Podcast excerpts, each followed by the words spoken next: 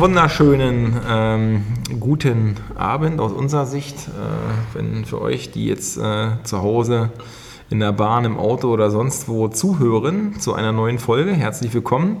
Und äh, ja, heute habe ich einen besonderen Gast, hier den Thomas. Hallo. Ja, und wir möchten mal ein bisschen ähm, ja, plaudern über die vegane Bewegung, weil wir haben ja manchmal, habe ich jetzt mit Menschen immer zu tun gehabt im Podcast, die waren vegan, so halb, dann mal ein paar, die im Übergang waren, die dann vegan geworden sind, so. Aber heute ist safe. Ja? Wir beide sind schon mal Veganer. Hardcore-Veganer. Genau. Also Hardcore mit Aktionismus und äh, ganz viel Engagement. Ähm, ja, das ist heute vielleicht auch ein bisschen der Aufhänger. Also für alle die, die jetzt überlegen, ob sie ausmachen. Mach doch, verpasst ihr was. Ja? Definitiv, ja. Und genau, wir werden mal ein paar Themen aufbröseln und das deswegen als besonderer Gast, äh, dass wir ja heute noch mal ein bisschen Zeit haben, in, den, in die vegane Aktionsebene einzutauchen, ne? die, weiß ich, in verschiedensten Formen gibt.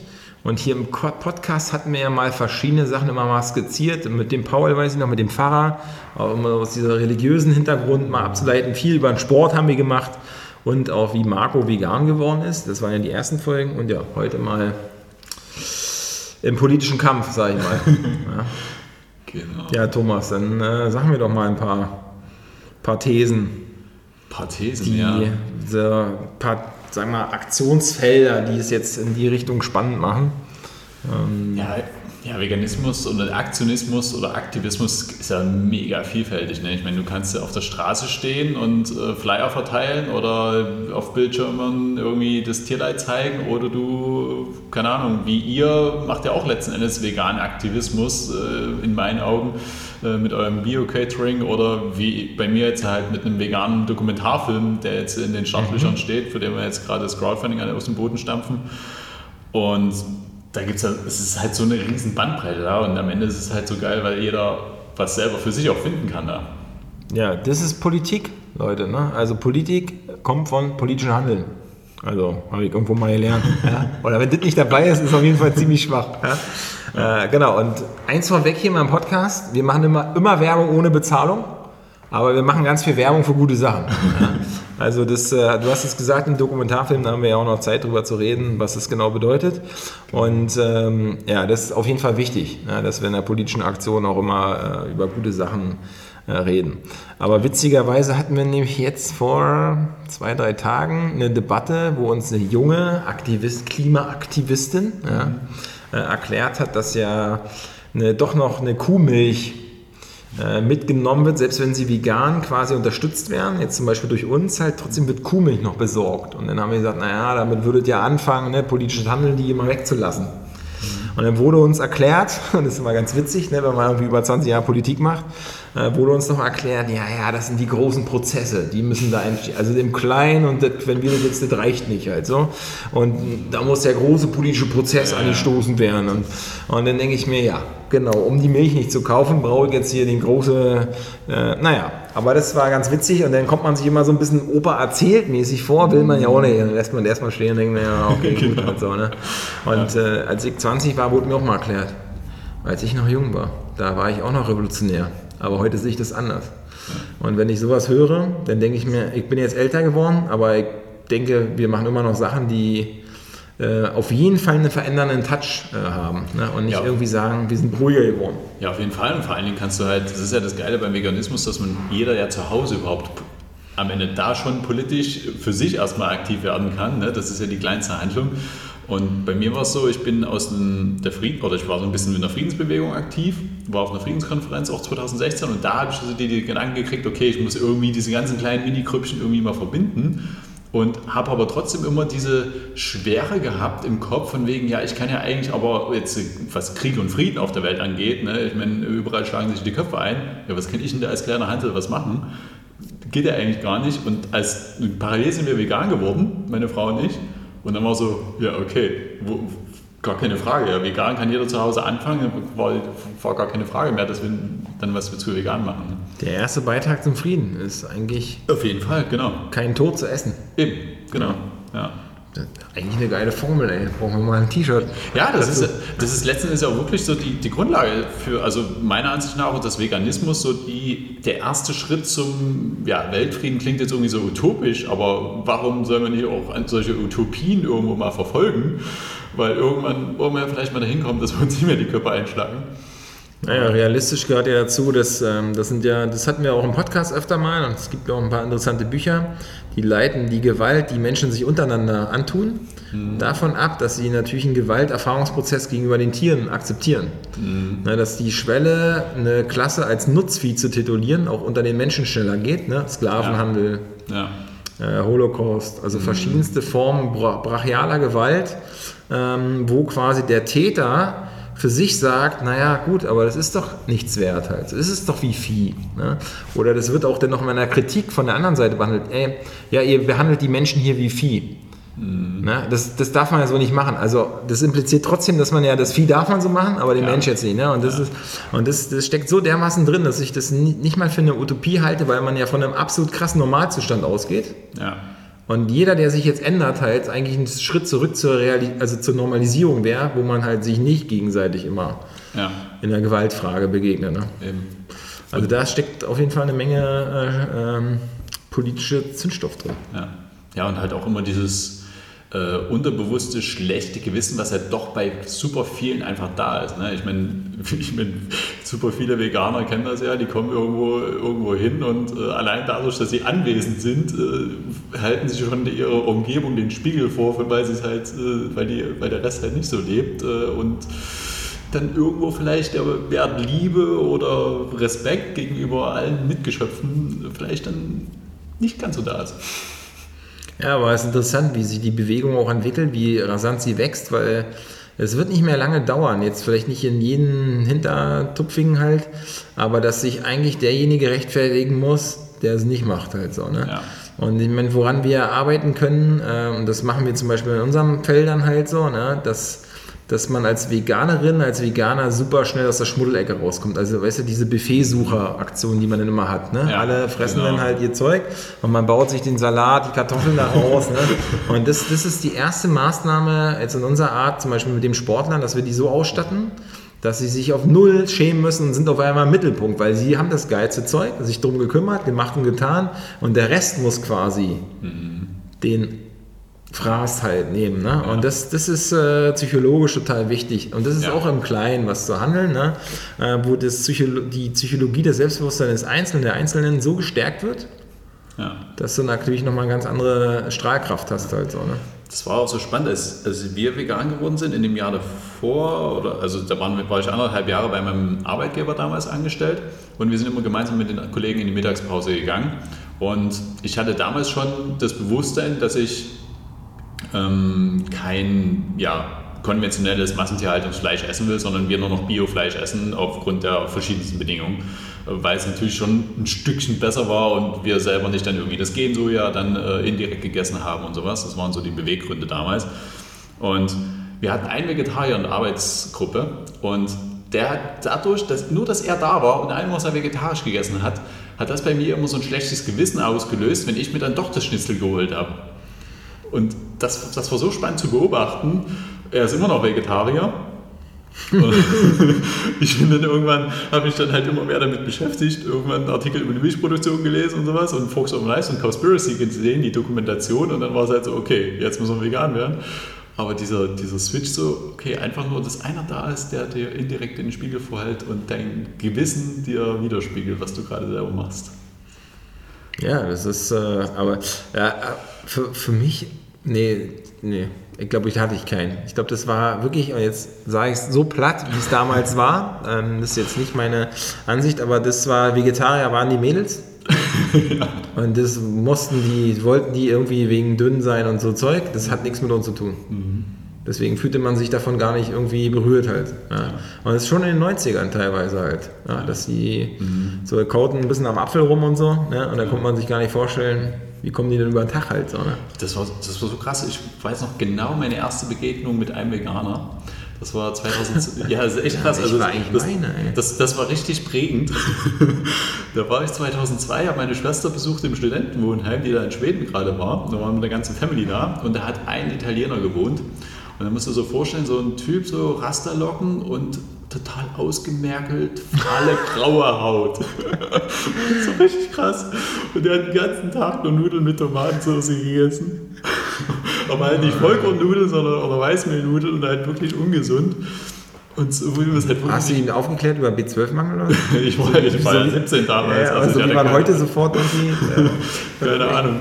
Und das ist halt so krass und das war so ein prägendes Bild, was ich dann hatte, dass ich dann, als ich selber vegan geworden bin und wir dann gesagt haben, okay, jetzt müssen wir vegan werden, meine Frau und ich, dachte ich so, okay, ich bin jetzt so einer wie der damals, ich bin jetzt auch so ein Typ wie der. Das war so voll irgendwie, das ist dieser, dieser äh, ja, aber Glaubenssatz ich, bei ja, mir. aber ich glaube, das sch- schwang so ein bisschen mit bei meiner Entscheidung auch. Scheiße. Nicht, dass Jetzt bist du auch so einer nicht, Typen. nicht, dass es nach hinten losgeht. Aber genau, ich glaube, das ist nicht lang. Also plus die Literaturlage, die man ja sehr interessiert dann liest und sich dann Genau. einstellt und so. Aber das, ähm, ja, ich habe ich mal davor irgendeinen getroffen? Nee, das wüsste ich nicht. Also ich habe eher die Veganer getroffen, die ein Buch geschrieben haben, halt. durchs, durchs Lesen halt, ne? Ja. Aber jetzt so direkt. Und dann hat man, nachdem man das erst hatte, ist man mal in ein veganes Restaurant und so gegangen. Ne? Und dann waren auf einmal, äh, sagen die da, ja, wir leben hier alle vegan. Dachte, krass, wie geht denn das? alle. Ja. Mann. Ja, das, das, das war wirklich auch ein Riesenunterschied, als ich dann den YouTube-Kanal gestartet hatte im Januar 2018. Der heißt Und, wie? Äh, The Habit Rabbit, also Thomas Wolfing, The Habit Wir Rabbit. müssen das mal übersetzen für die Zuhörerinnen, Genau. die jetzt gleich parallel am Rechner Genau, also sehr gerne schon mal bei reinschauen. YouTube gucken halt, so, ne? oder am, am Smartphone, ne? man Genau. weiß es nicht. Ja, sind schon über 100 Videos online, also mit verschiedensten Ernährungsexperten und Ernährungsmedizinern und äh, Rezepte von uns und sowas alles. Also eine coole bunte Mischung rund ums vegane Leben. Und als wir den dann gestartet haben, und dann sind wir halt so einen Monat später direkt auf die Veggie World, haben Nico Rittenau das erste Mal interviewt. Und das war so spannend, weil auf einmal waren halt, haben wir so viele Leute kennengelernt, die vegan waren. Das war so, eine neue Welt, hat sich da irgendwie offenbart. Das war richtig, richtig cool.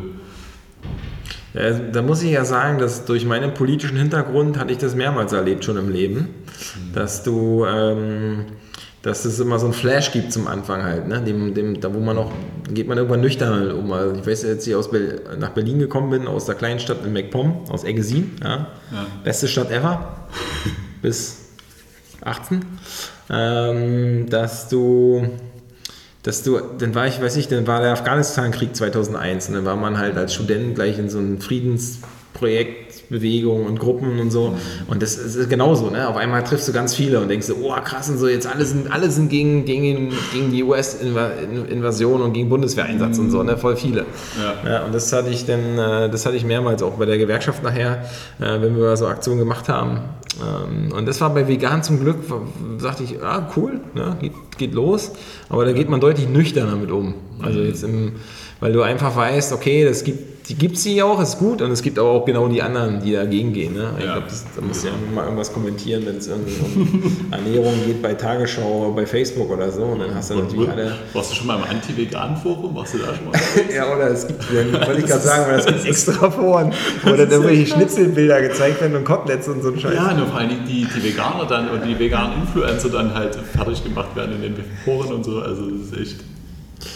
Ja, also das ist dann klar, ne? das ist, ich meine, aus meiner, das ist Dialektik und Klassenkampf, also auch in dem Sinne, ne? es gibt das, was an- dafür gibt, gibt es auch dagegen, Ja. auch in allen, an allen Härten. Dafür brauchst du ja nicht mal die Fleischlobby oder die Fleischindustrie, die irgendeinen bezahlt, sondern es gibt einfach genug Leute, die auch in sich äh, ehrenamtlich ja, Das- äh, das- dafür, dazu streiten, dass, weiß ich halt, Veganer alle doof sind. Ja. Das ist so krass, wenn du da mal guckst. Es gibt ja so richtige Carnivoren, die dann zeigen auf YouTube oder Instagram, wie die dann ihre fetten 5 Kilo Pakete Fleisch dann kriegen im, im Tiefkühlpaket. Boah, Aber da gibt es auch auf diesen ganzen Spartensendern noch extra hier so eine Meat-Sendung, wo es da nur darum geht, möglichst viel Fleisch zu grillen und äh, Man, Man meets Meat oder irgendwie. Also es wird ja auch immer mit dem Männlichkeitsideal gemacht. Ähm, Ja. ne? Und so sehen die teilweise auch aus. Das ist so spannend, das hatte die Anne bei mir aus dem Team erzählt. Die hat ein Buch gelesen, ich weiß nicht mehr, wie es heißt, aber da da geht es darum, dass einer von der Fleischlobby auch drin ist, der erzählt, wie er die Werbekampagnen gemacht hat, dass genau das nämlich ist. Die haben dann mit einer Werbe oder irgendwie kam dann die Werbeagentur auf die dann zu und die haben sich dann überlegt, ja, lasst uns doch mal diesen uranimalischen Instinkt wieder als männlich verkaufen. Und die haben sich so gedacht, als Fleischindustrie, na, ob das funktioniert und sowas. Als sie dann gesehen haben, dass extra so Magazine äh, quasi gestartet wurden, Beef und wie sie alle heißen, ne? und hier Grillmeister und keine Ahnung, da war ihnen klar, die Werbekampagne hat funktioniert. Aber das, weißt du, das würde, hätte mich nicht mehr überrascht halt so der, aus meiner Kommunikationssozialisation, weil alles, was es suggeriert, aber eigentlich nicht machen muss halt so, ist immer spannend. Weil jeder guckt sich einen Actionfilm an und denkt sich, äh, zick, zack hier, ist doch Chuck Norris, zack, ne? Aber man meldet sich denn beim Karatekurs an und dann wird einem erklärt, du, das dauert ein paar Jahre, erfordert Disziplin, du musst fünfmal die Woche kommen. Und schon, ne, dann wird sich der Film halt angeguckt und dann wird, oh ja, das, das könnte ich auch. Wenn ich wollte, könnte ich das auch. Ähnlich ist es auch Fußballkonsum. Ja, dann äh, guckst du Fußball im Stadion oder im Fernseher, brüllst die Spieler an, dass sie eigentlich alle dumm sind, aber selber quasi würdest du nach drei Minuten Laktatanhäufung völlig keuchend da zusammenbrechen und äh, äh, schreien halt, oh Gott, oh Gott, oh Gott. Ne? Und äh, das, das ist, glaube ich, ein Paradoxum halt. Ne? Das ist, äh, und das, das kommt, glaube ich, da gut zum Greifen. Man kann halt dieses Image Männlichkeit super aufladen, das, glaube ich, funktioniert, ja. aber das... Ähm, Faktisch würde ja dazugehören, dass man ein Messer gibt, die Kuh dahinstellt und dann müssen die die Kuh töten mit allen Konsequenzen. Also sie windet ja. sich im Überlebenskampf, ne, wenn man sie überhaupt kriegt, also darf ja auch loslaufen. Ja. Ähm, dann muss man also erstmal hinterher sein, das Ding festhalten, äh, das äh, Lebewesen. Ne? Man mhm. spürt den Puls, ne? das Pumpen, ja. den Atmen, töten, zerlegen, grillen und dann darf man es danach nochmal abfeiern. Und es funktioniert nur, indem es ausgeblendet wird. Ja. Ja, das, das, das ist einfach fertiges Produkt ist, dann kann man alles an Image aufladen. Genau, ja, weil, weil du dann halt nicht mehr nachdenkst darüber, wie es da auf den Teller gekommen und ist. Oder, machen oder musst, auf den Grill, die Drecksarbeit weil, Genau, weil du es nicht machen musst. Was ich halt so krass finde, also ich habe auch mal vor einer Weile so Videos von Jägern aus den USA gesehen, so Jagdvideos, wo die dann wirklich so mit einer Armbrust oder Pfeil und Bogen dann wirklich da ja, irgendwie so einen riesigen Elch direkt erlegt haben. Also richtig, richtig krass, wo ich mir denke, ey, das ist so ein schönes Tier. Es läuft da mitten durch den Wald und aus zwei Meter Entfernung schießen die dann äh, quasi ganz gezielt den Pfeil in, in, die Brust hinein.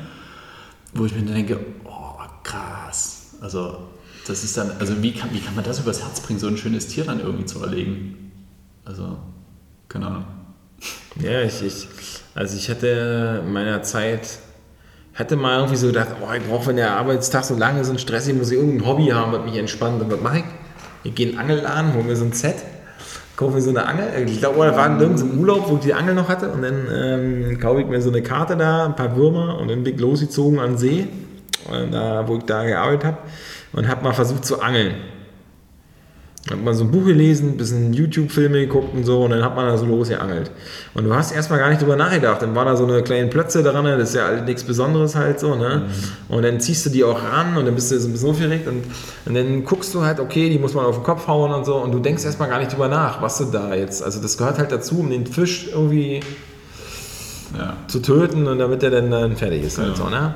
Und das machst du dann auch. Aber klar, mit jedem Schlag, dann quetscht das Auge so raus, dann äh, schnappt es noch, dann ist er nicht gleich tot, dann haust du ein paar Mal drauf.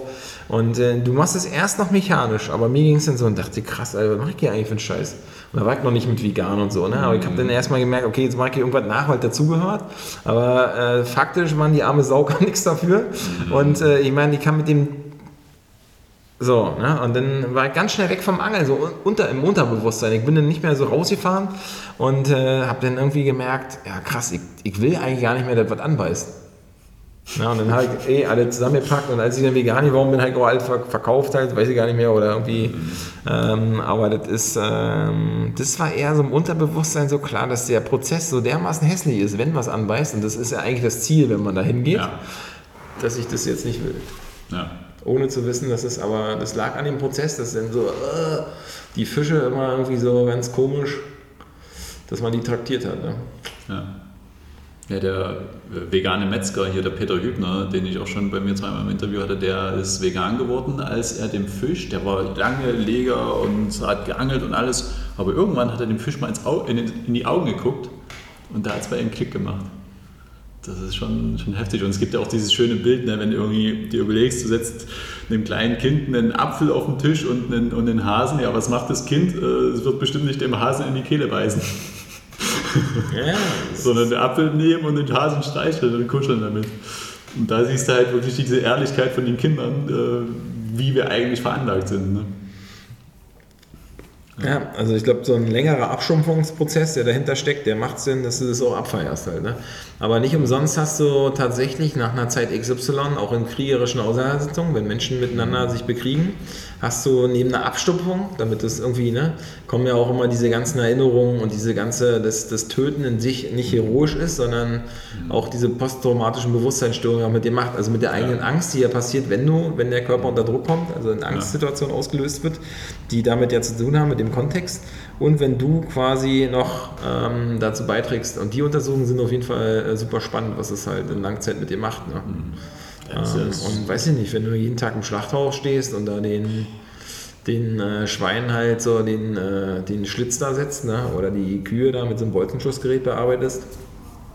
Ja, das hat der Peter Liebner auch erzählt. Ne? Die haben ja in den Schlachthäusern teilweise wirklich Bier-Flatrates und Alkohol-Flatrates, damit die Leute das aushalten überhaupt weil das einfach so eine krasse Belastung ist und es gehen ja super viele mit irgendwie posttraumatischen Belastungsstörungen daraus. Und du hast es ja gesagt, die Melanie Joyer auch, äh, selbst als Veganer, wenn du jetzt irgendwie Dokumentationen wie Dominion oder sowas guckst oder Earthlings, kriegst du ja auch, kannst du ja selbst auch ein äh, sogenanntes Secondary Stress Syndrom kriegen, also dann äh, quasi wie das mhm. posttraumatische, nur halt im zweiten Grad. Du bist halt nicht mehr selber Täter, sondern bist halt Zeuge von Gewalt was ja viele dann wieder, da kommen wir wieder zum Stichwort Aktivismus, dann dazu oder dazu führt, dass viele Aktivisten so frustriert sind und so eine extreme Wut in sich tragen. Und das ist halt dann wirklich dieses, ich bin Zeuge von dieser Gewalt und schaff's nicht damit umzugehen. Ja, weil du erlebst es hautnah, bist äh, also bestätigt in deinem Handeln, ne, bist schockiert über die Ausmaße ähm, aber schon der Dritte, dem du es nur erzählst, halt so, der hat damit nicht die persönliche Erfahrung gemacht und der hat nicht die gleiche Emotionalität da drauf. Und du selber drehst, aber das, das kannst du wirklich auf ganz viele Politaktivisten. Das war bei uns so, das war, weiß ich, in allen Bewegungen so, immer wenn du natürlich sehr nah dran warst. Und wenn du verbissen wirst, es ist schon ein Problem. Ne? Also das heißt, äh, politische Prozesse haben halt lang, manchmal auch eine lange Laufzeit halt so. Ne? Wenn du das aber vergleichst, was über einen längeren Zeitraum passiert, dann ist es schon manchmal spannend, was sich auch verändert. Ja. ja. Und trotzdem ist es nicht so, du stellst ein Problem fest, setzt dich ein, irgendwann gibt es eine Veränderung und in der, Zwischenzeit hat die Gegenseite nicht reagiert. Das gibt es ja so nicht. Das heißt, ne, so, dass wir im Veganer leben, ist ja auch so, dass eigentlich die Lebensmittelindustrie natürlich das auch alles aufsaugt. Da muss man uns ja nichts vormachen. Das ist ja gerade eben momentan. Und die, die vor 15 Jahren gesagt haben, wir müssen mehr gesunde Ernährung machen, deswegen vegan, die kommen natürlich an der Stelle, äh, kommt es auch richtig unter Druck, weil natürlich die Fertigprodukte nicht gesund sind halt. Ne? Ja. Sie sind gesünder, aber halt auch nicht gesund. Genau, ne? und dann hast du noch einen Minimalkonsens, okay, da muss kein Tier für sterben, das, das äh, ist ja auch gut. Ähm, aber du hast natürlich immer diesen, diese Wechselwirkung dabei. Ne? So. Ja. Und auf der anderen Seite würde ich sagen, ist es einer der dynamischsten Themen, ähm, die uns bewegen, ja, mit den meisten Möglichkeiten, dass auch egal welche Vorbildung du hast, sofort agieren kannst. Also das ist der Vorteil bei diesem veganen äh, Thema halt. Ne? Alle politischen Entscheidungsprozesse kritisieren manchmal eine übergelagerte Ebene und du kannst vor Ort in der Kommune weniger machen halt. Ne? Dann ja. kannst du da, weiß ich, über irgendwie Straßenlaternen oder äh, Kita-Plätze und so. Also das sind wichtige Themen, aber äh, für die, die es betrifft. Ne? Aber du regst dich manchmal über größere Sachen auf, die Durchdringung ist aber schwieriger. Ja, ich meine, wie willst Beim du... Essen ist es einfacher. Ja, ich meine, wie willst du, wenn du halt, klar, da kannst du eine Demo gegen äh, Kriege auf der Welt äh, organisieren, Friedensdemonstration, aber welchen Impact? Ich meine, da musst du schon wirklich große, große Massen auf die Straßen bringen, damit du da politisch an einem Entscheidungsprozess irgendwo gehört wirst. Ja, und dann sind es auch nur die Highlights, ne? Also wo du vielleicht da Druck machen kannst, weil im Hintergrund die Rüstungsaufträge ne? und die ganze Sache läuft ja trotzdem erstmal weiter halt. Ne? Ja. Ähm, da gehen ja ganz Tag ein, Tag aus ganz andere Leute ein, die sich dann für ihre Interessen stark machen halt bei den Entscheidungsträgern, als wenn ja. du da einmal ähm, eine Demo hinstellst, die dann vielleicht auch groß ist. Ne? Ja, vor allem, ich weiß noch, wie äh, ein äh, recht bekannter Politiker mal im Radio irgendwie gesagt hat, als gerade irgendeine so Rüstungsmesse war, äh, ich bin kein Pazifist. Da bedankst du dich auch, wenn der dann irgendwie irgendein großer Minister ist. Also. Ja, ja, ich meine, dass sie dann äh, schnell mal vergessen, was vielleicht auch mal früher war oder mm. wenn sie noch nie waren halt, dann sowieso. Ja. Äh, das geht ja auch. Ähm, ja, die Wandlungsprozesse hat man ja auch schön mitgekriegt, äh, gerade bei den äh, Etablierten von den Grünen und so. Oh oh. naja, also das ist ja, aber das ist trotzdem, ich würde sagen, das sitzt in jedem politischen äh, Feld fest. Ne? Immer wenn ja. du, das bei den Veganen, bei der veganen Bewegung ist ja auch nochmal interessant halt so, ne? Also die, die, als du den da in Schweden getroffen hast, ja. Der hat halt aus irgendeiner Überzeugung irgendwie auch mit ganz viel ähm, ne, alleinigen Alleinstellungen, also auf sich alleine gestellt, irgendwie durchgezogen und dann war es auch vielleicht nicht gesund, äh, so wie, wie du es ja vorhin beschrieben hast.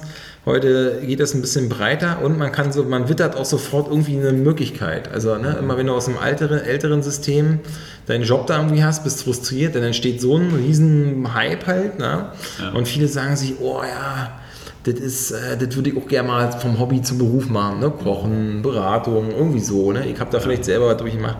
Und das ist natürlich auch eine Gefahr, die so ein bisschen drin steckt, weil dann ist immer, ne, geht immer das eigentliche Ideal, ich will jetzt hier wirklich keinem wehtun und bin jetzt alleine, ne? was schon politischer Prozess ist, der aber nicht breiter wurde oder nur ganz langsam, ähm, der heute natürlich auch nochmal mit anderen Interessen verbunden wird, weil da natürlich eine Menge Marge drin steckt für den Konzern, der dann sein veganes Produkt noch dazu nimmt, für jemanden, der Influencer wird.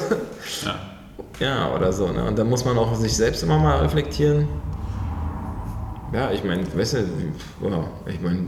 Ja, das ist also, also gerade diese Selbstreflexion ist ein super wichtiger Prozess. Also da sind wir jetzt auch gerade im Team haben wir jetzt auch wieder ja, verschiedene Themen gehabt, weil halt irgendwie was nicht so gelaufen ist und wir sagen wir, zu spät erkannt haben, dass wir die eine oder andere Sache nicht nach unseren Werten direkt äh, ausführen. Also wir haben einen Code of Life uns aufgestellt äh, mit unseren sieben Werten.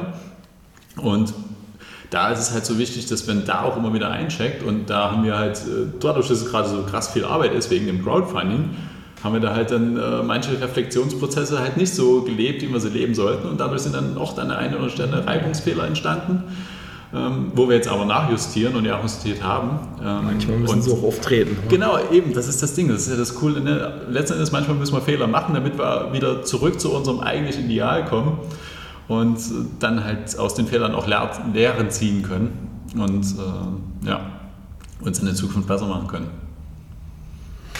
Ja, also ich meine, das muss man auch ganz offen so sagen, dass das, was wir jetzt hier machen und äh, wo ich jetzt beteiligt bin, das wäre natürlich vor zehn Jahren so nicht möglich. Ja. Aber das ne, ist auch eine andere Zeit, ne? andere Dynamik. Ja. Und ähm, genau, die Frage ist, wenn du irgendwas in die Richtung machst mit einem höheren und jetzt hier auch einem politischen Anspruch, hast du den Raum, in dem du dich da bewegst, du hast nochmal die Einflüsse, die du beachten musst, also jetzt auch die ganzen rechtlichen Sachen und so, ne? kann man ja, ja. manchmal denken, wie du willst, aber das ist dann äh, halt so. Ähm, genau, und die Frage ist, wie lange, was macht man, damit man sich selbst treu bleibt und damit auch leben kann? Das muss dann jeder für sich beantworten. Ne? Ja. Und wann ist es auch ein authentisches Projekt? Aber da wären wir ja jetzt vielleicht ein guter Übergang, weil ein sehr authentisches Projekt, was dich seit Jahren begleitet, aber vielleicht für den Großteil der Menschen gar nicht äh, oder erst ganz lange oder später sichtbar wird, vermute ja, ich mal. Ne? Genau. Ähm, das habt ihr jetzt gerade in Planung und ähm, ja, als du mir davon erzählt hast, dachte ich mir, ah, das ist auf jeden Fall ein Brett. und ähm, Kann man so sagen, ja. genau, wir äh, haben das ja, äh, so lange kennen wir uns ja gar, also von einem Zeitraum schon, aber ja, durch ja jetzt ne, durch Corona war das ja, ja. durch Corona war das ja immer, äh, haben wir vorhin schon festgestellt, als wir uns vorher getroffen haben, ähm, dass die Zeit so schnell vergeht und man sich gar nicht so viel gesehen hat, halt so, oder konnte. Ähm, und äh, genau. Ja, als ich das erste Mal gehört habe, dachte ich, das ist auf jeden Fall ein richtiges, also du musst ja auch mit, ne, du wirst ja gleich erzählen, wie das so anfing und äh, was ihr da eigentlich gemacht habt halt so. Äh, also die Disziplin, das alles aufzunehmen, reinzuholen, damit man schon seine Message kennt, dann verändert die sich ja auch vielleicht die ganze Zeit, ne, weil man ja immer mehr Erkenntniszuwachs hat. Ja. Und dass ihr es jetzt so aufs Gleis bringt, das ist schon ähm, ein Riesending halt so. Ne? Das kannst du laut sagen, ja. Und wir versuchen ja auch ein bisschen dabei zu helfen, aber das ist ja. erstmal wichtiger, dass es... Äh, ja, vielleicht für die Zuhörerinnen und Zuhörer mal zur Einordnung, ähm, genau. was da, sag mal so, die zwei, drei ja, also krassesten Sachen, die ihr da eigentlich äh, vorbereitet habt schon mal. Genau, also letzten Endes haben wir nichts Geringeres vor, als die wichtig oder den wichtigsten Dokumentarfilm des Jahres 2021 in die Kinos zu bringen. Im deutschsprachigen Raum. Das ist unser Ziel. Also das ist doch schon eine gute Ansage eigentlich. Ja, auf jeden Fall. Also wir wollen wirklich ein Millionenpublikum mit der veganen Message erreichen ähm, und wie vegane Ernährung unsere Gesundheit beeinflussen kann und wie es dafür sorgen kann, dass wir das Fundament für unsere eigene Gesundheit legen zum einen und aber gleichzeitig natürlich die ganzen, ganzen positiven Effekte auf Umwelt, Klima, Tiere, Ökologie und Ökonomie haben. Sportlerinnen. Sportlerinnen natürlich, genau. ja. Und ähm, ja, das äh, ist jetzt gerade im Stehen. Da gibt es ähm, vom 1.10. bis zum 1.11. gibt es ein Crowdfunding ah, ist dafür. Ja schon nächste Woche. Genau. Donnerstag, nächste Woche geht es los. 1.10. bis 1.11. ist das Crowdfunding für den Film, um den zu finanzieren und das äh, hinzubekommen. Und entstanden ist das Ganze letzten Endes aus dem YouTube-Kanal heraus, den ich äh, gedreht oder angefangen hatte ja Anfang 2018 und dann war so der Gedanke, okay, äh, was, also ich habe so gemerkt, dann nach einem Dreivierteljahr, okay, es passiert so viel, ich habe so viele Leute schon kennengelernt, einfach durch den YouTube-Kanal.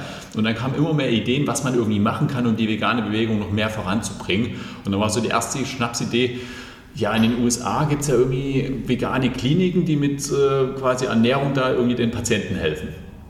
Und dann dachte ich mir, warum gibt es das in Deutschland nicht? Bei Amis gibt es doch irgendwie alles. Ja, gibt es alles, ja, das ist total krass. Gibt es auch Kliniken, die den Fleischessern helfen? Also das gibt es, glaube ich, nicht. Bei Eisenmangel, Fleisch. Das, also weiß ich noch nicht, aber das wäre das wär spannend auf jeden Fall. Aber die Extreme ja. sind da drüben auf jeden Fall deutlich größer, als, als man sie hier hat. Ne? Und dann habe ich halt, kam so die Idee, okay, warum gründen wir nicht so eine Klinik hier? Das ist jetzt auch nicht so eine kleine Idee, ne? also groß denken immer. Und das ist wichtig bei Politik. Ja, und dann war der Gedanke, okay, vielleicht machen wir erstmal den Schritt davor und wir fahren mal rüber und gucken uns mal an, wie die da drüben arbeiten. Und dann war so der Gedanke, okay, fahren wir hin und interviewen die halt und dann, keine Ahnung, stellen wir die Interviews auf YouTube. Und dann habe ich halt mit äh, Lars Walter vom VeggieWorld Podcast habe ich dann gesprochen und der meinte dann danach dann, ja, warum macht er keinen Dokumentarfilm daraus, wenn er das schon das alles auf, für YouTube ist das ja alles vergebene Liebesmühe, so nach dem Motto. Und dann habe ich ja so einen Dokumentarfilm. Ich, ich mache gerade mal ein Jahr YouTube. Wie soll ich denn jetzt einen Dokumentarfilm aus dem Boden stampfen? Und dann ist es so langsam gereift, die Idee. Und dann habe ich ihn sogar gefragt, hier hast du Bock mitzukommen? Äh, in die USA und die Doku und das alles mitzufilmen. Und dann waren wir tatsächlich im September 2019 dreieinhalb Wochen da und sind einmal von Washington über ja, Detroit. Ein Jahr her. Ja, ein Jahr ist das jetzt her, Du hast es mir ja erzählt, aber Genau. Okay, das ist ja Und, und als wir uns kennengelernt haben, war direkt, war direkt davor auf dem veganen Sommerfest. Direkt davor war veganes Sommerfest und dann sind wir in die USA gefahren. Passt ja von der Zeit her so ganz gut, weil jetzt wärst du ja ja. ewig nicht mehr rübergekommen, ne? Ja, auf jeden Fall. Das war mega Glück, ja. ja. Und da waren wir halt bei Dr. Neil Bernard in seinem äh, Medical Center in Washington, sind nach Detroit, wo wir eine Community getroffen haben, die 7000 Mitglieder schon stark ist, eine quasi selbst anonyme Veganer-Gruppe quasi, könnte man so sagen, die sich halt so die Plant-Based Nutrition Support Group. Dann sind wir in den Zentrum in den Great Plains gefahren, in South Dakota und dann waren wir noch in San Francisco bei der größten Wasserfastklinik der Welt von Ellen Goldhammer, die vegan ist und äh, bei einer sehr spannenden Genetikerin, die uns erzählt hat, wie unsere Ernährung die Gene an- und abschalten kann in uns. Also dass pflanzliche Lebensmittel dafür sorgen, dass Genschalter aktiviert werden, die unsere Gesundheit schützen und tierische Lebensmittel zum Teil dafür sorgen können, dass Genschalter aktiviert werden, die Krankheiten bevorzugen. Das mhm. ist mega spannend, das ganze Epigenetik-Thema. Und aus den 16, über 16 Interviews, die wir mitgebracht haben, da wollen wir jetzt diese Brücke schlagen, dass wir halt nicht nur diesen amerikanischen Teil haben, aus Experten und Patientenberichten, ähm, wie die, was die für Transformation haben, sondern dass wir wirklich diese Brücke schlagen zu dieser deutschen Traditionsernährung. Denn äh, wir in Deutschland sind ja mit Schnitzel und Bratwurst jetzt nicht viel besser als da drüben mit Burger und Pommes. Und das ist halt ein, äh, dass wir wirklich mal sagen, okay, What the Hells und Fox and Nice, die ganzen Dokumentationen, die sind alle, haben alle ihre Berechtigung, aber ganz viele, die halt einfach nicht so offen sind für das Thema, sperren sich dagegen, weil sie sagen, ja, in den USA ist ja eher alles scheiße mit der Ernährung, die haben ja eh so viele Krankheiten und keine Ahnung und sind eh so ungesund. Und diese Brücke zu schlagen nach Deutschland, das ist unser Ziel. Und das halt nicht nur irgendwie so rein mit dem Faktenwissen zuballern, sondern wirklich emotionale Geschichten reinbringen, wo sich die Menschen auch identifizieren können. Also ich bringe selber meine eigene Geschichte mit rein, weil mein Großcousin mhm. an Diabetes Typ 2 an den Folgen gestorben ist. Der war schon 87 aber der war halt mental noch voll fit. Und wenn der nicht seine Neuropathie und alles gehabt hätte und die Folgen von Diabetes Typ 2, dann wäre er wahrscheinlich über 100 geworden.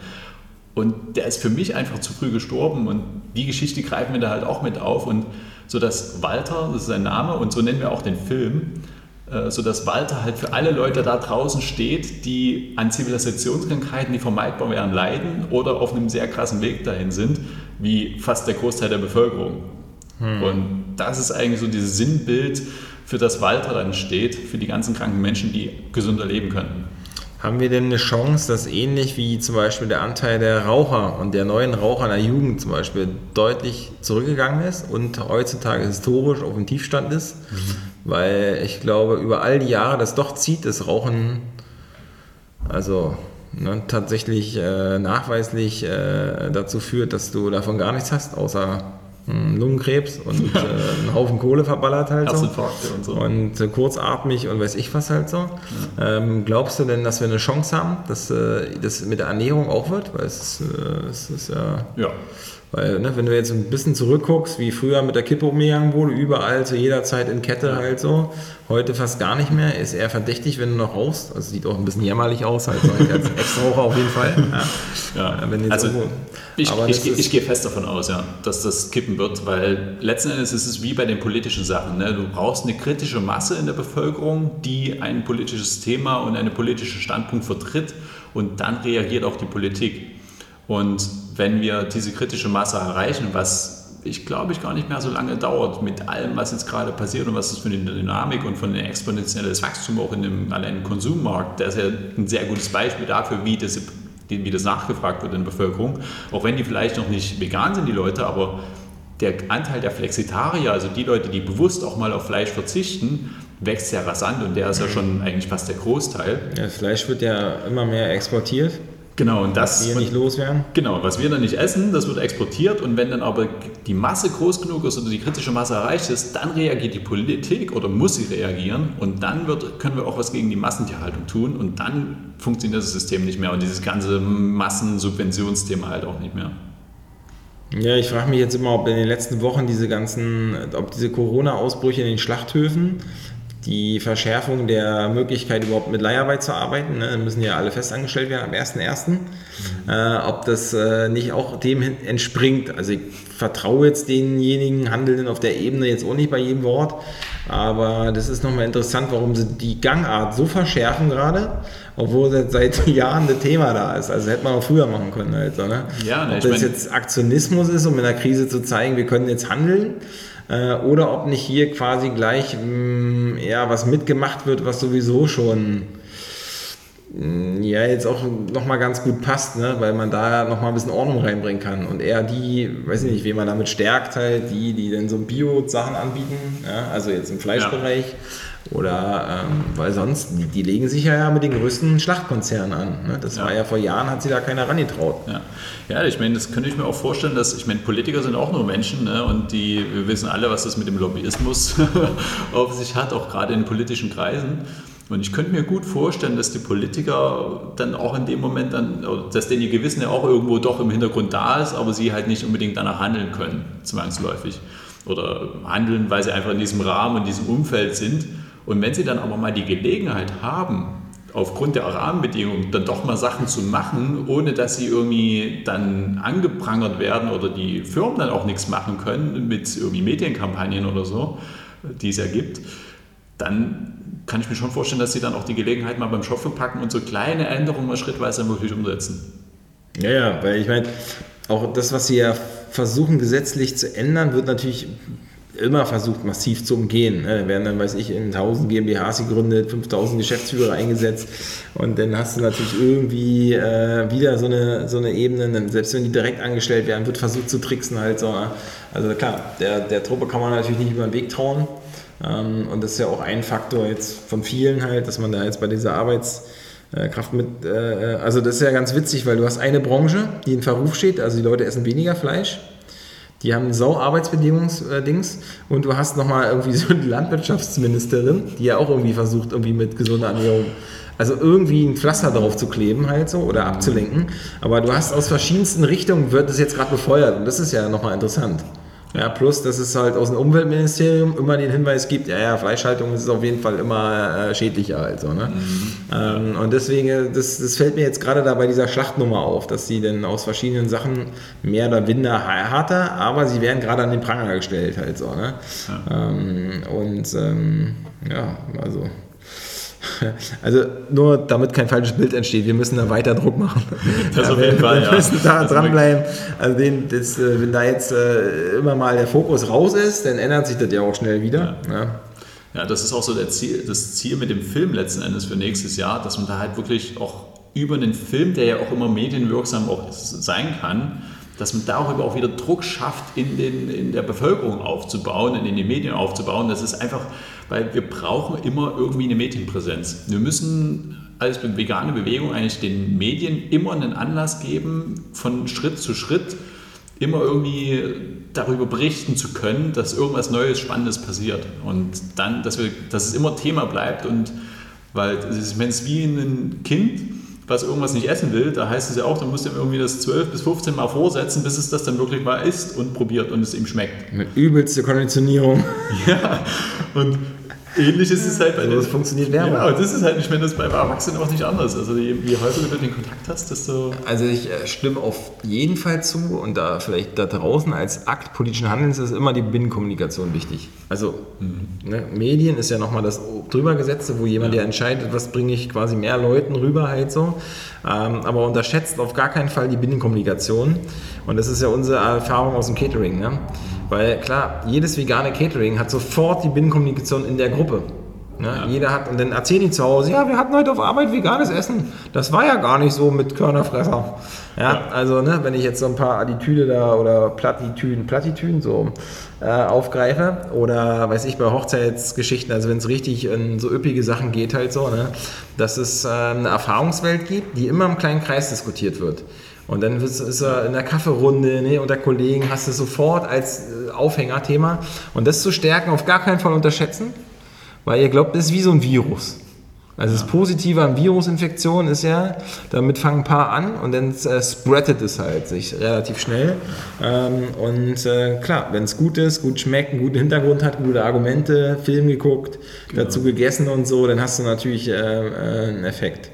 Ja. Und das ist jetzt nur die technische Beschreibung. Das kann auch jede andere politische Idee, die wir vielleicht, also die von einer anderen Feldpostnummer kommt, die ich jetzt ablehnen würde, ja. die kann den gleichen Mechanismus anfangen. Deswegen ist die argumentative Einordnung und die Einordnung, wen nützt es, wer hat daran Interesse, ähm, die ist ja auch immer noch wichtig, damit sie jetzt nicht nur beliebige Technik ist. Also, ne? ja. Das ist äh, ganz witzig, dass du das sagst, so dieses kleine Aktivismus. Und weil man kann das schon, wir haben das unter dem Stichwort Kloaktivismus, Hashtag Kloaktivismus, haben wir das aufgegriffen. Was du ah ja, das habe ich das Foto, das habe ich nie verstanden. genau. Da sitzt du auf dem Klo mit genau, einer Zeitung ich, ich, oder so. Ich sitze auf dem Klo mit, mit dem Handy, Ein Handy, mit dem Handy in der Hand und weil jeder hat irgendwie eine Sitzung. Stimmt, da habe ich mich gefragt, und, okay. Und, und es gibt ja nicht durch. Und es gibt ja tausend vegane Kanäle, die irgendwie so vegane Botschaften teilen, ob das irgendwie die ganzen großen Organisationen sind. Und was ein cooles Tool ist, ist der WhatsApp-Status. Der ist äh, relativ unterschätzt, aber da habe ich schon, ich habe angefangen, WhatsApp-Status, da so Bilder reinzuteilen, irgendwie Zitat von, keine Ahnung, Hagen Räther oder irgendwas. Und zwei Wochen später schreibt mir eine, nur übrigens, dass du weißt, was du mit deinem WhatsApp-Status anrichtest, in Anführungsstrichen, ich bin jetzt Vegetarierin. und äh, so, so, cool, weil du hast ja darüber eine Möglichkeit, einfach was in den Raum zu werfen. Was, und, was, was, also ein Klo ist jetzt nur der Aufhänger. Also einfach nur, ne, du machst eine Sitzung, hast Langeweile und nimmst das Handy in der Hand. Also okay, alle, weil die These wäre eine andere jetzt, ne, dass wir unterstellen würden, dass der Großteil aller vegan geteilten Inhalte pro Tag beim Klogang passieren. passieren. Okay, deswegen ist aber das war witzig. Deswegen wir, ist es ein wichtiger Ort. Ja, aber das ja. war witzig, als wir, den, als wir den Post auf Instagram gemacht haben. Ähm, haben tatsächlich etliche Leute drunter geschrieben, ha, erwischt. ja, ich glaube, man sieht sich da schnell also, wieder. Ja, ja. Also geht in euch, denkt morgen beim nächsten Mal dran, ja, genau. wenn ihr das Handy in der Hand habt und, und, einen bestimmten Ort habt. Genau, macht einen Screenshot einfach, sucht euch irgendeinen veganen Kanal aus, äh, der irgendwie eine coole Message hat. Gern bei uns in thomasrolfing.de. Wir haben auch schon ein paar, ein paar Statements in der Richtung. Und äh, macht einen Screenshot, postet den direkt in äh, den WhatsApp-Status und dann guckt mal, was passiert, wenn irgendwie eure Verwandten und Freunde alle reagieren. Das ist super spannend. Und denkt dran, wenn ihr das macht, halt, das wird quasi in einer großen wissenschaftlichen Studie mit aufgenommen. Ja? Wir werden irgendwann beweisen, dass die vegane Bewegung nichts wäre, ohne es an diesem Ort zu tun. Also. Genau. Ja, sehr gut. Das ist doch. Das ist so der Aktivismus im, im kleinsten letzten Endes, ne? Genau. So fängt der Tag an halt. So. genau. Der erste Aktivismus des Tages halt. Ja, Richtig gut. Der Start in den Tag, ja. Ähm, kurz nochmal zu dem Film. Also, ja. wenn man jetzt, also weil die, die, wie groß schätzt du denn die Hürde ein, dass es ein Millionenpublikum wird? Weil ich finde ja, ein Beispiel davor weg, bei Game Changers, amerikanisches Projekt, aber auch internationale Leute mitgehabt, ne? also aus Deutschland, ja. aus äh, aus äh, Australien etc. Und was machen sie? Sie machen eine weltweite Premiere. Die Promo war ja gar nicht so weit mhm. vorher. Es gab einen Kinotag weltweit oder vielleicht noch einen anderen durch die Zeitverschiebung ja. äh, oder Zeitzonen. Und ähm, dann äh, guckten, weiß ich, hunderte, tausende Leute diesen Film halt und sie hatten aber von, von Anfang an, glaube ich, klar, vier Wochen später ist das Ding bei den Streaming-Plattformen und dann läuft das Ding durch die Wohnzimmer ja. durch die Sportvereine und jeder hat, und gefühlt hat jeder, der jetzt in den Kontext Sport und Ernährung, mhm. hat diesen Film irgendwie gesehen halt. Auch ja. jetzt noch sprechen, also jetzt wird er noch zum ersten Mal geguckt und oh krass, ist der gut. Mhm. also haben wir hier in der Praxis regelmäßig, dass es immer noch gesagt wird, ich habe jetzt den Film gesehen, deswegen habe ich mal hier Kontakt aufgenommen. Ne? Cool. Wie, also, und meine Vermutung ist, und dann, dann wieder zurück zu dir, meine Vermutung ist, das haben die Produzenten extra gemacht, trotz James Cameron und die ganzen Promis, mhm. dass sie extra gemacht haben, dass sie sich nicht den Frust geben wollten, über den Kinoverleih zu gehen. Mhm. Ähm, und ewig dann die Abstände einzuhalten, bis man das Ding halt in eine massenwirksame Streaming-Ebene bauen kann, halt so. Ne? Ja. Ähm, genau, wie ist da eure Strategie? Ich sage mal so, wir gehen einen Schritt nach dem anderen und haben die Strategie noch nicht, ehrlich gesagt. Aber dann ist doch die Analyse von eben total interessant, oder? Total, ja. Also, also das vermute ich, ich weiß es nicht, me aber ich vermute das. Mega, mega interessant, ja. Also das ist, das ist wirklich, ähm, also da, wir gehen einen Schritt nach dem anderen. Ähm, ich habe schon ein bisschen da Kontakt äh, aufgenommen, auch zu Filmemacherinnen, auch vegan und wie, welche Rahmenbedingungen es gibt und gerade Filmverleiher und sowas ist wirklich nochmal ein Punkt und wie man es wirklich in die Kinos kriegt da werden wir uns dann nach dem Crowdfunding, wenn wir das dann durchgerockt haben, intensiv mit beschäftigen, wie wir da wirklich das, dem Millionenpublikum und wirklich den, einfach das so fett an die Glocke hängen können, dass äh, das Ding halt nicht nur irgendwie nur einen Tag in die Kinos kommt, sondern halt wirklich über Wochen in die Kinos und vielleicht auch nicht nur in den Programmkinos, sondern halt auch am Ende in den, in den größeren hängt. Mhm. Das ist wirklich das Ziel. Aber wie wir das schaffen, weiß noch nicht. Also wenn ihr irgendwie Erfahrung hat von euch da draußen, der irgendwie schon mal weiß, wie man sowas macht oder irgendwelche Connections hat, also meldet euch super gern. Ihr seid Teil einer politischen Bewegung. Genau. Ja, also wenn ihr noch nicht wisst, wie ihr politisches Handeln organisieren sollt, aber ihr habt so ein Know-how. Ja. Ne? Also nachdem ihr vom Klo aufgestanden seid, genau. das ist der nächste Schritt. Also, genau. ja. also das ist, ähm, ja, weil das ist, das ist schon äh, ein hartes Brett halt so, ne? Weil wir überlegen immer mal, ob wir unsere Sportgeschichten, ne, wie man, also wir verbildern die schon in so kleine Dokus, ja. kleine Filmchen, aber wir tun eigentlich nichts für die Verbreitung. Also außer dass es halt auf der Website steht, auf unserem YouTube-Kanal mit 20 Followern oder so. Also da, wir haben keine Interaktion auf diesen Social Media Plattformen, die es mhm. eigentlich bedarfen würde oder den Aufwand, ne? Weil jetzt hast du da keine Zeit für und so ja. und nach andere Sorgen. Ähm, ähm, deswegen ist es natürlich äh, äh, schon ein Brett halt so. Also ich ja. meine es gar nicht, dass es nicht geht halt, nee, aber, aber die Strategien, die halt bestimmte Dokumentarfilme wie jetzt Game Changers angenommen haben, die sind ja, sind ja vielleicht auch nochmal ganz interessant. Ne? Ja. Und wie man das in Deutschland hin, ich meine, dass in Deutschland was zum Hype wird, das ist ja auch immer so eine Sache. Ne? Ich meine, entweder du machst irgendeinen Trash-Scheiß, der immer irgendwie läuft, Ne? Oder du, also jetzt bei richtig rationalen Sachen zum drüber nachdenken und so, ne? wobei ja der Deutsche immer so ein bisschen dann angefasst ist, wenn er dann zu übertrieben mhm. ist. Also dann hast du ja so eine, so eine eher konservative, aber kritische Menge, die sagt, nee, nee, überall Krieg machen ist nicht gut. Und Klar. wir sind doch dafür, dass Flüchtlinge aufgenommen werden, bevor die dann Moria alle verrecken und so. Ne? Ja. Ähm, und das hast du denn schon halt, nachdem lange abgewartet wird, aber das wäre beim Thema Ernährung auf jeden Fall sehr interessant. Ja. Was ist denn so der Punkt, wo die Leute sagen, oh, das ist schon richtig so. Ja? Ja, vielleicht sind es, also ich könnte mir sehr gut vorstellen, dass es halt wirklich die persönlichen Geschichten sind, die wir da drin bringen. Weil da können sich die Leute halt wiedererkennen. Das wenn du halt nur dieses Fachwissen bringst und die, Ja, das, das da können die Leute sich nicht zu connecten, sondern wenn, aber wenn die sehen, okay, da ist jemand, der hat halt irgendwie die und die Probleme gehabt und äh, zwei Wochen später braucht er kein Insulin mehr spritzen und äh, braucht seine Blutdrucksenker nicht mehr nehmen und äh, ein halbes Jahr später oder ein Jahr später hat er seine Hälfte von seinem Gewicht verloren und wiegt statt irgendwie 160 nur noch 80 Kilo. Es ist halt einfach schon mal eine Hausnummer und das halt so emotional rüberzubringen, dass die Leute wirklich sagen, okay, krass, ich glaube, ich muss auch mal was ändern und äh, das muss ich unbedingt meinen Freunden, meinen Eltern zeigen, die vielleicht auch irgendwie Probleme haben, ohne irgendwie missionarisch zu sein dabei. Das, Ja, ich glaube, der, der interessante Punkt ist, wenn die Hälfte der deutschen Männer übergewichtig ist und davon auch nochmal irgendwie die Hälfte stark übergewichtig. Das heißt, der Großteil der sogenannten männlichen Klientel ist eigentlich Schrotti halt so, ne? wenn man es jetzt Ja. ganz platt macht halt so. Ne? Also die können kaum, kann, kann keiner einen Klimmzug, keiner kann 100 Meter am Stück rennen, ohne danach quasi wie so ein Maikäfer pumpen umzufallen.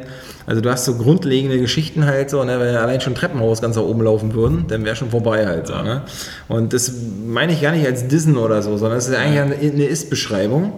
Und ähm, alles, was an Gegen Idee herrschen würde, wäre so diese Athleten, Selbstdarsteller, ich mache Gymfotos, Sixpack, la. Also der Kontrast könnte ja nicht größer sein. ja, Und jetzt wäre ja die große Kunst, dass du, ohne dass du jetzt dein altes Leben, also wenn der jetzt der etwas Übergewichtige, müsste ja einen richtig großen Aufwand betreiben, um das runterzukriegen. Gibt es auch jeden Tag, glaube ich, Leute, die das schnallen, machen. ja. Ich hatte ja eine ähnliche Story dazu halt und dann hast du deine Disziplin entwickelt, aber so wirst du ja der Großteil der Bevölkerung, glaube ich, den kriegst du damit nicht. Äh, Und deswegen ist die Ernährung und der Film und die Botschaft, glaube ich, total wertvoll. Aber die Schnittstelle, die muss man, glaube ich, gut finden, ähm, dass die nicht dieses... Äh, äh, ja, das geht nur, also ich werde ja nur abnehmen, wenn ich ganz krass irgendwas äh, äh, äh, mache an Sport, was ja auch nochmal immer eine Ja, ja, Hürde genau. ist. Und ich, ich kenne das aus einer Erfahrung, eine ganz liebe Kollegin und da waren wir immer am Diskutieren und machen und tun und so richtig kam der Break nicht durch halt so, ne? Und weil klar ist, jeder einzelne Schritt, den man jetzt machen müsste, um das zu ändern, der ist schon total aufwendig halt, ne? Ja. Und der schreckt dann auch wieder ab, weil kein Erfolg erzielt wird und so. Ja. Oder wenig. Ja, das ist, das ist auch so, was in den Interviews rausgekommen ist, dass ganz viele haben gesagt, okay, ich, ne, ich, die haben nicht gesagt, ich werde jetzt vegan und äh, mache das mein ganzes Leben, sondern die haben gesagt, ich probiere das jetzt mal eine Woche oder ich probiere das mal zwei Wochen aus und guck mal, was passiert. Und die haben dann, also die in dem Fall das so gemacht haben, haben gesagt, okay, die machen es halt von heute auf morgen, kompletter Cut. Komplett Umstellung auf vollwertig vegan und dann ist halt so krass, wie sie festgestellt haben, okay, wenn du diesen harten Cut machst, ist das natürlich heftig und du musst erstmal gucken, okay, was ist denn jetzt wirklich noch, wenn du halt von so einer schlechten Ernährung vorher kommst, wo es ja einen Haufen gibt, also die Vielfalt ist ja, ist ja riesig. Und für die war es halt dann ein kompletter No-Brainer, weil innerhalb von der kurzen Zeit sich selbst so viel geändert hat, dass es, äh, ja, Naja, das, äh, das, das ist schon interessant. Wie führt man den Leuten das so vor? Das ist relativ, also ich meine, da gibt es ja gleich wieder so Markt und Programme und drum und dran. Ne? Das Gute an, an, an politischen Handeln, an auch einem Film, der eine politische Botschaft hat und so, ist ja, dass man den Leuten jetzt erstmal nicht irgendwelche Abos aufschwatzt halt so. Nee. Ja, also wo du auch wieder eine Hürde hast, weil du irgendwo drin hängst, ähm, wo du vielleicht gar nicht, wo du noch gar nicht weißt, ob das jetzt geil ist und so, ne? Und dann kommt, was ich, eine App oder irgendeine Mitgliedschaft oder so. Ähm, und dass, dass die dann auch auf mit ihrem Tempo genau. einen Anstoß kriegen, also um in ihrem Tempo Genau. weiterzumachen. Das, das ist dann ähm, die Kunst, dass man sich dann nicht gleich irgendwie ähm, ja, dass es erstens nicht unerreichbar scheint und auf der anderen Seite Ja. nicht, dass man sich jetzt stigmatisiert fühlt von, es ist sowieso alles scheiße halt so, ne? Genau. Oder ich muss jetzt irgendwas kaufen deshalb oder irgendwie, sondern ich kann es halt machen, wie ich es will. Ähm, was wir machen werden, ist, dass wir äh, so Vegan-Start-Seminare anbieten werden online, weil ich immer wieder das Feedback gekriegt habe aus meinem Umfeld, boah, ich würde das so gerne machen, aber ich habe keine Ahnung wie. Äh, und ich habe keinen Bock und keine Zeit, mich damit näher auseinanderzusetzen. Und, äh, oder, keine Ahnung, ne? das, das kam immer wieder. Und ich glaube, den Leuten irgendwie was an die Hand zu geben, so wie ihr es ja auch mit dem Sportplan macht, äh, und einfach die Hand zu reichen, hier, komm, komm mit, ich begleite dich, ich zeige dir, wie es geht und wie du es machen kannst, ähm, dass es halt gesund ist und dass du den maximalen Benefit rauskriegst. Ähm, das ist halt dann schon für die, die einfach nicht diesen Schritt alleine gehen können, wie wir es halt gemacht haben, äh, schon mega hilfreich, um einfach noch schneller wachsen zu können. Ich glaube, unsere Verantwortung ist auf jeden Fall, dass die Selbstverständlichkeit Einzug hält. Also bin ich fest davon überzeugt, dass du, ja. dass du ähm, auf jeden Fall erstmal ausstrahlst, dass es überhaupt gar kein Problem ist. Ja. Also genau. Also dass die erste Sache ist, ähm, also wenn ich jetzt vor, den, vor der Sportmannschaft stehe, die wir betreuen, ähm, und ähm, dann sage ich immer, okay, ich halte jetzt ein, ich erzähle euch ein bisschen was zur veganen Sporternährung, lalala. Und ich erzähle euch jetzt über den Part, was man alles in Supplemente nochmal packen muss. Also alles klingt jetzt übertrieben, aber da geht es quasi um B12, das ist ja das alte Thema. Da geht es um Omega-3 bei bestimmten Belastungsszenarien. Äh, da geht es um bestimmte Mikronährstoffe, die dann über einen bestimmten Herstellungsprozess aber auch wettgemacht werden können, Keim, ne, Sprossen ziehen etc. Ähm, und Selen wegen den Böden. Also so übersichtlich plus ein bisschen Jod und so. Ne? Und äh, gucken die immer alle, weil darauf hat man gewartet bei der veganen Ernährung. Aber es ist so selbstverständlich, weil ich sage ich sag immer gleich davor schon eins. Mhm. Leute, ganz ehrlich, wenn wir jetzt über Fleischernährung reden würden, dann würde ich jetzt erstmal erzählen, dass wir alle damit Probleme haben, halt, wenn man es ehrlich macht. Ne? Also man muss es auch äh, in, in Relation sehen und ähm, ja, das ist, das ist äh, trotzdem selbstverständlich, dass wir auch alles machen können. Alle Formen von Jobs, wir haben alle Energielevel drin. Ist die Frage des Timings, die Frage der bestimmten Herausforderungen. Das haben wir bei den verschiedensten Sportarten. Von ganz kräftig bis auf richtig ausdauernd halt so und Agilität.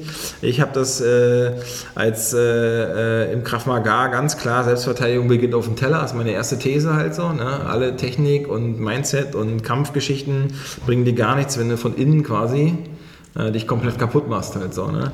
Ähm, und dass du da einfach ein ganz, ganz ähm, selbstbewusst auch sagst, und das ist erstmal überhaupt gar kein Problem. Ja, vegan ist kein Problem. Dass du die Fallstricke dir anguckst, aber die hast du sowieso immer. Ja? Also auch wenn du jetzt in der, in der Fleischernährung bleibst, ne? wenn du die ganze Pappe da frisst aus der Lebensmittelindustrie, dann mit Wasser aufgespritzt und. So, das ist, das ist halt, ähm, ne, das ist ja jetzt auch nicht die. Und da braucht mir auch keiner was von seinem Nachbarmetzger erzählen, zu dem er mal geht. Also ein Quatsch. Ja. Äh, ja, und was sind denn heute noch Handwerker geführte Metzgerbetriebe, die du jetzt auch persönlich kennst, also so ein Scheiß. Ja, ja also. Also die Gibt's auch einer, noch und so. Gibt, es noch, aber die kannst du wirklich in einer Hand haben. Aber auf einmal kennen sie auch einmal alle. alle ne? Ich sage, wie heißt denn der? äh, äh, äh, äh. Ja. ja. Naja. Ja. Gut, also wir haben jetzt äh, knapp eine Stunde äh, rum. Ich hoffe, ihr seid noch nicht eingeschlafen. Ich das glaub, Beste kommt immer zum Schluss. Jetzt kommen die Gewinnspiele. Oh ja, Gewinnspiele, genau. Genau, sag mal nochmal was. Crowdfunding startet jetzt, einen Monat. Genau, und, vom äh, 1.10. bis 1.11. und wir machen für alle Unterstützer Gewinnspiele. Also heißt am 1.10. und dann jede Woche am Sonntag, heißt am 4. und so weiter, immer sonntags Gewinnspiele für alle Unterstützer der Woche. Und ähm, ja, du Christian hast äh, den ersten Hauptgewinn gesponsert. Und zwar ein Familienwochenende in eurem neuen veganen Ressort mit äh, komplett äh, Vollverpflegung, bio-vegan. Also nur mal so für alle, die zuhören und es gibt ein paar rechtliche Fallstricke halt so, die ich nicht näher erläutern will. Also nicht ich habe das gespendet, die Kernvoll, die Kernvoll GmbH, ja, genau. GmbH ja, habe ich quasi erfahren, dass die äh, die Möglichkeit hat, zu eurem Crowdfunding ein Gewinnspiel beizusteuern. Und ähm, genau, ich bin ja nur Gesellschafter der GmbH, ja, einer genau. der und habe gar nicht. Genau, die, genau, die kann, kann gar nichts machen. Die halt kann so. GmbH aber, ja. GmbH aber so ähm, nett, das zu sponsern. Und äh, genau. genau. Und ähm, das heißt, wer am 1. Oktober direkt äh, mit unterstützt, der kann da das Familienwochenende gewinnen. Und ansonsten halt dann äh, noch weitere Gewinne. Wir werden dann auch äh, da noch weitere Sponsoren an Land ziehen. Ähm, und dann könnt ihr loslegen und ihr könnt halt verschiedene Perks äh, da erwerben. Also es ist nicht so, dass ihr einfach nur eine freie Spende geht natürlich auch, aber wir haben halt auch richtig coole Sachen für euch. Also den Film zum einen zum Download, zum Streaming. Dann haben wir eine Collectors Box, wo äh, mindestens drei DVDs äh, bzw. Blu-rays drin sind, damit ihr den Film auch weitergeben kann an seine Liebsten. Das gibt es auch noch. Blu-rays gibt es auch. Ja, genau. Werden wir so eine Limited, äh, Limited Edition machen. Ja, das ist spannend, weil wir haben Und das sieht man dann wo bei crowdfunding. Bei startnext.com slash Walter-Film. Achso, also ist immer noch alles Werbung ohne Bezahlung hier, ja? Äh, nur mal so, genau. dass ich das hier nochmal kurz platziere ja. halt so. Ja, genau. Äh, gut, also ich sag mal so, äh, wir freuen uns. Ähm, also zu dem äh, Gewinn Familienwochenende, was Kernvoll dabei steuert, was, ich, was du eben gesagt hast, da würde ich sagen, alle, die da gewinnen, und dennoch noch alle Videos von Thomas seinen Kanal geguckt haben, die kriegen noch einen Tag extra. Ja? Also die, geil, die genau. Kombination muss aber da sein halt so. Ne? Und richtig Influencer-like muss man nachweisen, dass man auch alles geliked und abonniert hat.